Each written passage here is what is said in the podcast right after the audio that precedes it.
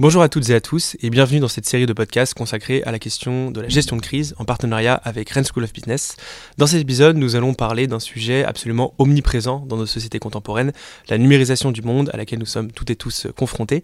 Nous allons aborder cette thématique d'un point de vue éminemment géopolitique et pour ce faire, eh j'ai le plaisir d'accueillir dans ce podcast Thomas Flichet de la Neuville, titulaire de la chaire de géopolitique à Rennes School of Business. Alors Thomas, bonjour, est-ce que d'abord vous pouvez vous présenter en quelques mots à nos auditeurs? J'enseigne la géopolitique depuis une quinzaine d'années. J'ai été d'abord professeur à l'école euh, à Sciences Po Bordeaux, puis à l'école navale, puis à l'école spéciale militaire de, Saint-Cyr. Et aujourd'hui, j'anime la chaire de géopolitique de Rennes School of Business en proposant des, des programmes qui hybrides, qui mélangent les humanités avec le management. Parfait. Et donc avec vous, nous allons aborder cette question de numérisation du monde. Je, le disais en introduction, omniprésente hein, aujourd'hui, bien, entendu. Euh, avec euh, d'abord un, premier, paradoxe, j'allais dire assez structurant. On voit d'une part euh, de plus en plus une sorte de résurgence des, cultures, des, spécificités, des particularités culturelles à travers le monde, et d'autre part une mondialisation qui a peut-être tendance parfois justement à, lisser les cultures. Et la numérisation du monde va de pair un petit peu avec ce phénomène et a tendance justement à, uniformiser en quelque part le monde. Alors comment, ces deux euh, phénomènes qui euh, semblent de prime abord peut-être assez paradoxaux peuvent euh, justement se, se, confronter et se superposer au sein de nos sociétés contemporaines? Alors on constate à l'évidence une résurgence des identités, des identités religieuses, une radicalisation des identités religieuses, une résurgence des cultures, l'émergence de cultures fortes, quelquefois même de cultures recomposées, composées par des faussaires, et euh, tout notre paysage euh, social est marqué par donc le renouveau, la réoxygénisation de cultures qui paraissaient mortes. Et dans ce cadre-là, on aurait pu penser euh, que la technologie allait mettre fin, détruire, lisser, standardiser ces cultures renaissantes et finalement nous remettre sur pied d'égalité. Eh bien, c'est peut-être l'inverse qui se passe. En effet, le monde économique dans lequel nous sommes vit se nourrit de nos données, de, des informations que nous produisons.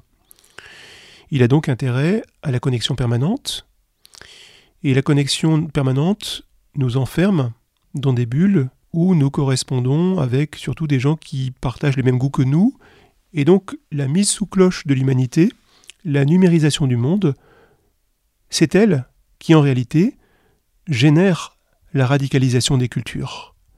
Ces deux phénomènes sont concomitants, ils se nourrissent l'un de l'autre. Plus nous numérisons, plus nous allons voir la résurgence des cultures, et donc plus nous aurons besoin euh, dans l'économie de cadres qui ont des outils mentaux pour entrer dans une culture. Hmm. Oui, c'est très clair. Effectivement, cette, cette question-là euh, est forcément connexe avec celle des réseaux sociaux qu'on va sans doute euh, aborder un petit peu plus tard. Alors, euh, peut-être d'abord une seconde question. Vous parlez dans vos écrits de la notion de grande réinitialisation. en quoi, tout simplement, ce concept, à quoi, à, quoi, se rapporte finalement ce, concept dont, vous faites mention dans vos ouvrages? Eh bien, beaucoup de, médias parlent aujourd'hui de grande réinitialisation du monde. et Thierry Malray et Klaus Schwab ont publié un ouvrage à ce sujet, donc, euh, qui a pour titre La Grande Réinitialisation. Ces deux hommes qui sont des anciens du Forum de Davos euh, arguent dans ce livre que euh, la crise sanitaire dans laquelle nous sommes plongés va se traduire par une, remise à zéro par la technologie du monde. Il est certain que nous entrons dans un temps de transition, dans un temps de rupture, dans un temps peut-être d'effondrement partiel de certains pans de l'économie. Cependant, il est évident que le monde va rester, va conserver des liens avec ce qu'il était euh, il y a encore une dizaine d'années. Hmm. Alors, un autre sujet maintenant euh, tout autre, hein, bon, évidemment toujours euh, qui a trait à notre sujet, mais euh, ce qui est assez frappant effectivement dans cette numérisation du monde, c'est de voir à quelle vitesse phénoménale elle s'est produite. On peut notamment penser à, l'iPhone, aux premiers smartphones qui sont sortis à la fin de la décennie 2000. Aujourd'hui, ils sont totalement omniprésents dans nos vies. finalement, quels sont les fondements biologiques qui expliquent cette espèce de fascination que nous avons pour Internet et pour les écrans? Et on le voit notamment avec les plus jeunes générations qui se retrouvent avec des tablettes dans les mains dès, leur plus jeune âge aujourd'hui.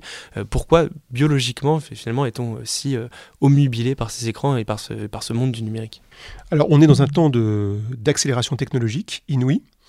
D'ailleurs, ce temps d'accélération technologique va forcer les organisations, euh, les gouvernements, les services de renseignement à se réorganiser, puisque les organismes trop lourds seront et sont d'ores et déjà inaptes à anticiper le futur en raison de l'accélération technologique. Donc seules des équipes peu nombreuses et imaginatives vont être capables d'anticiper et de faire de la prospective. Mais la fascination pour euh, l'écran, pour notre téléphone, eh bien, elle n'est pas le, produit ou l'invention de prétendus génies californiens. En fait, elle se fonde sur euh, des mécanismes de captation de l'attention qui sont bien connus et qui s'enracinent dans des travaux qui ont été faits depuis la fin du XIXe siècle sur le conditionnement animal. On peut penser à des auteurs comme Skinner, euh, qui dressent des pigeons euh, et qui trouvent en fait des leviers de conditionnement qui fait que si nous n'y prenons pas garde, nous serons conditionnés par Internet comme des animaux peuvent l'être.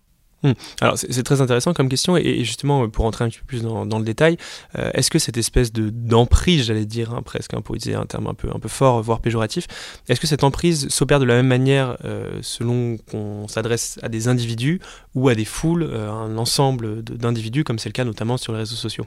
Alors, sur les foules, les leviers étaient un petit peu différents. On connaît bien les travaux de Gustave Lebon, par exemple, qui a publié la Psychologie des foules à la fin du XIXe siècle, où, si on veut synthétiser sa pensée, Le Bon explique que pour pouvoir capter l'attention d'une foule, il faut lui adresser un message de la forme la plus simple possible, sous la forme d'une ce qu'il appelle une idée-image. Cette idée-image, il faut la créer, ne jamais chercher à la démontrer, la répéter à l'infini. Bonaparte disait la meilleure forme de rhétorique, c'est la répétition. Et ensuite, par simple contamination émotionnelle, cette image va imprégner et va se répondre à l'intérieur de la foule. La différence, donc les travaux de Lebon ont naturellement été utilisés par les grands dictateurs du XXe siècle afin de conditionner les foules lors des meetings euh, géants des régimes totalitaires.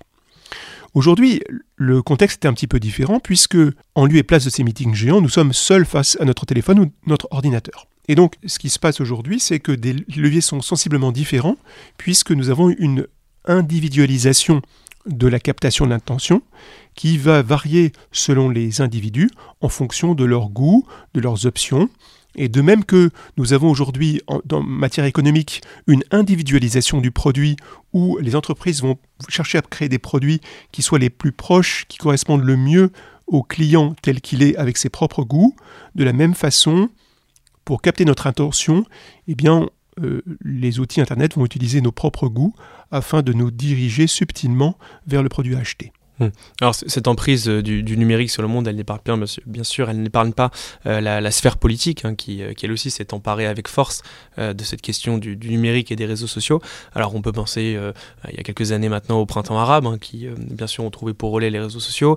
On peut penser aussi plus proche de nous à la campagne de 2016 et même de, 2020, où voilà, il y avait cette question des hackers russes, il y avait en tout cas cette, cette question de l'influence des GAFA notamment sur, sur les, le résultat des élections américaines Euh, simplement, comment cette euh, notion de marketing politique et de d'influence politique via euh, via la numérisation s'est-elle progressivement immiscée dans la sphère politique et que faut-il en penser aujourd'hui? On pourrait dire qu'aujourd'hui, les actions qu'on mène pour gagner une élection, hum, le marketing politique, est devenu un sous-produit du marketing tout court. Donc ce sont en fait les techniques de marketing mises au point depuis les années 30 pour capter l'assentiment qui sont utilisées avec maintenant l'analyse des données de masse afin de capter l'attention et de capter euh, le, vote.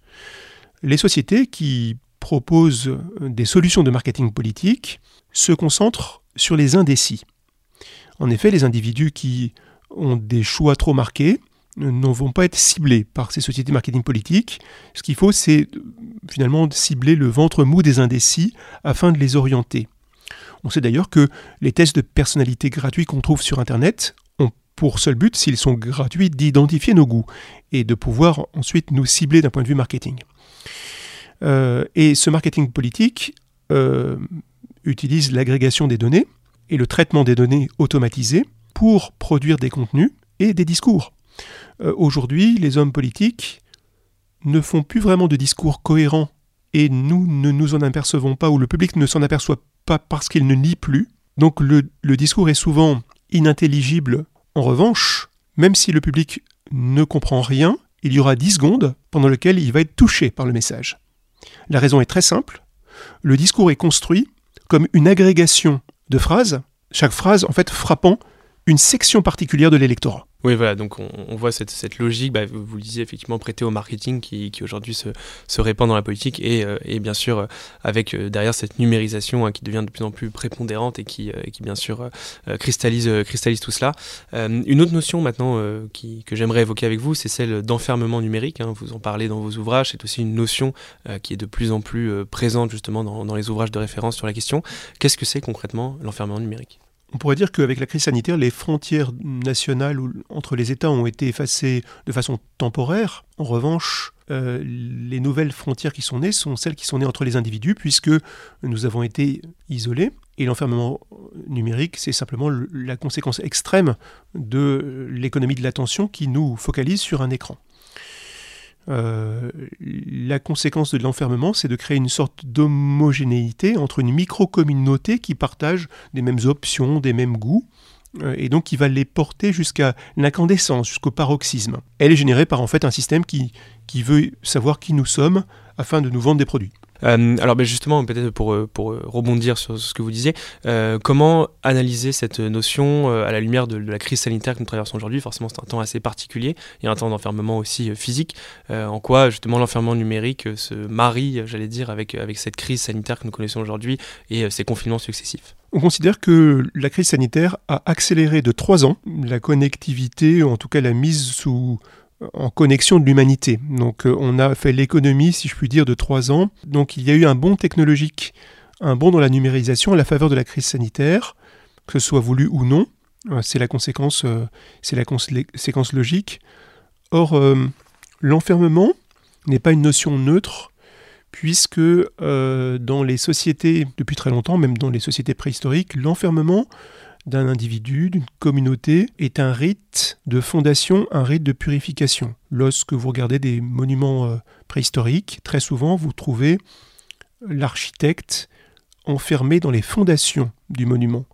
Et dans les monuments médiévaux, on, a vu, pu voir euh, dans la cathédrale de Strasbourg, par exemple, des pigeons ou un chat enfermé à la base euh, du monument. Donc, l'enfermement, c'est un rite de fondation d'un monument ou d'une cité nouvelle. C'est aussi un rite de purification d'une collectivité euh, qui veut euh, s'absoudre d'un mal. On retrouve cela dans à travers la, crise que nous connaissons. Euh, et, alors, si on rentre un petit peu dans le détail, comment les civilisations, hein, donc à travers le monde, pas uniquement notre civilisation occidentale, réagissent-elles à cette épidémie et en quoi justement notre rapport au numérique a-t-il évolué à la faveur de cette crise sanitaire que nous connaissons? Il y a naturellement une crainte unanime de l'épidémie et de la mort, en revanche, il y a une très grosse différence entre les élites et les masses euh, lorsqu'une épidémie se déclenche. On peut prendre comme exemple l'épidémie de choléra qui a eu lieu en Europe au début des années 1830, où on voit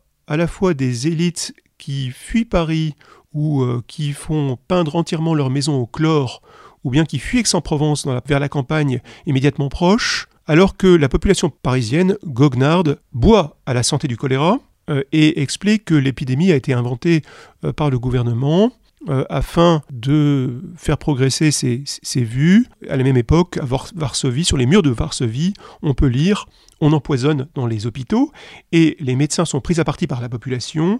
on a des cas à Paris de médecins qui ne peuvent échapper, qui, ne sont, qui ne peuvent finalement euh, éviter d'être euh, écharpés par la foule uniquement par l'usage de leur bistouri. Donc euh, une attitude très différente entre les élites et les masses, et surtout des violences envers le corps médical. Mmh. Et, donc euh, voilà, si on fait un parallèle effectivement avec la situation actuelle, euh, on, retrouve un petit peu ces, mêmes mécanismes. Euh, comment peut-on l'expliquer concrètement? Pourquoi cette, dichotomie que vous mentionnez entre d'une part les élites et d'autre part les masses vis-à-vis effectivement bah, de, ce rapport à l'épidémie et donc ces thèses complotistes, hein, puisque c'est plus ou moins ce que vous mentionnez à travers cet exemple? La réponse n'est pas évidente, mais peut-être que c'est comme, comme si le message épidémique ne mettait pas la même vitesse pour gagner les les foules et euh, qui s'aperçoivent bien au bout de quelques semaines que le choléra tue, euh, et, les élites euh, qui anticipent, se protègent. On a ce cas d'un marchand de Londres qui, pendant la peste au XVIIe siècle, fait des provisions, s'enferme, etc., etc. Donc, des mesures de précaution qui sont prises plus rapidement par certaines personnes que d'autres. c'est peut-être une question de vitesse de propagation de la nouvelle, ou alors de sensibilité à la mort, puisque les élites ont plus à perdre que les masses affamées à cette époque. Mmh. Une dernière question maintenant, euh, d'ordre là aussi euh, plus conclusive, hein, voilà, si on essaie de faire un peu de prospective, euh, comment selon vous notre rapport au numérique, qui comme vous l'avez dit a énormément évolué cette dernière décennie, si voilà, on se projette maintenant à 10 ans, comment voyez-vous le rapport entre, entre l'homme et le numérique Est-ce que cette fracture numérique, hein, dont on parle aussi beaucoup, va se résorber, au contraire s'accentuer dans les années à venir? On est en train de connaître une numérisation accélérée de nos sociétés avec des vitesses là encore différentes selon les individus. Mais euh, pour progresser, pour anticiper, pour euh, prendre de l'avance, chacun aura besoin de temps hors connexion. Et par conséquent, euh, à la fois dans la formation des étudiants et, dans la vie des cadres, on va à la fois une, une, numérisation croissante, mais en même temps la nécessité de temps de déconnexion, ne serait-ce que pour retrouver une capacité de concentration, une immersion dans les arts afin de retrouver euh, la capacité de se concentrer sur un objet et euh, finalement pour pouvoir créer euh, de façon durable. Donc on aura demain une humanité plus connectée, mais avec des temps obligatoires de déconnexion si l'on veut continuer à vivre de façon un petit peu humaine. Mmh. Ça, c'est peut-être pour les sociétés euh, les plus avancées, j'allais dire, notamment occidentales. Euh, qu'en est-il justement des pays où euh, là, la fracture numérique est beaucoup plus prégnante? On peut penser notamment aux sociétés des, des pays en voie de développement ou, encore peu développées. Alors on sait que le téléphone a fait des bons spectaculaires en Afrique par exemple, où il est devenu un moyen pour acheter tout simplement et pour connecter des gens qui n'avaient pas de ligne téléphonique fixe. Donc la progression a été spectaculaire en Afrique. Peut-être que en Afrique, cette numérisation va encore plus déboussoler ou encore euh, peut-être creuser les inégalités entre ceux qui auront accès à l'information euh, et ceux qui se resteront euh, finalement hors connexion. Voilà, c'était ma, dernière question. Un grand merci à vous. Donc, je rappelle Thomas Flichy de la Neuville, titulaire de la chaire de jeux politiques à Rennes School of Business. Merci à vous d'avoir écouté ce podcast. Et donc, quant à moi, je vous dis donc à très bientôt pour un nouveau podcast sur Major Prépa.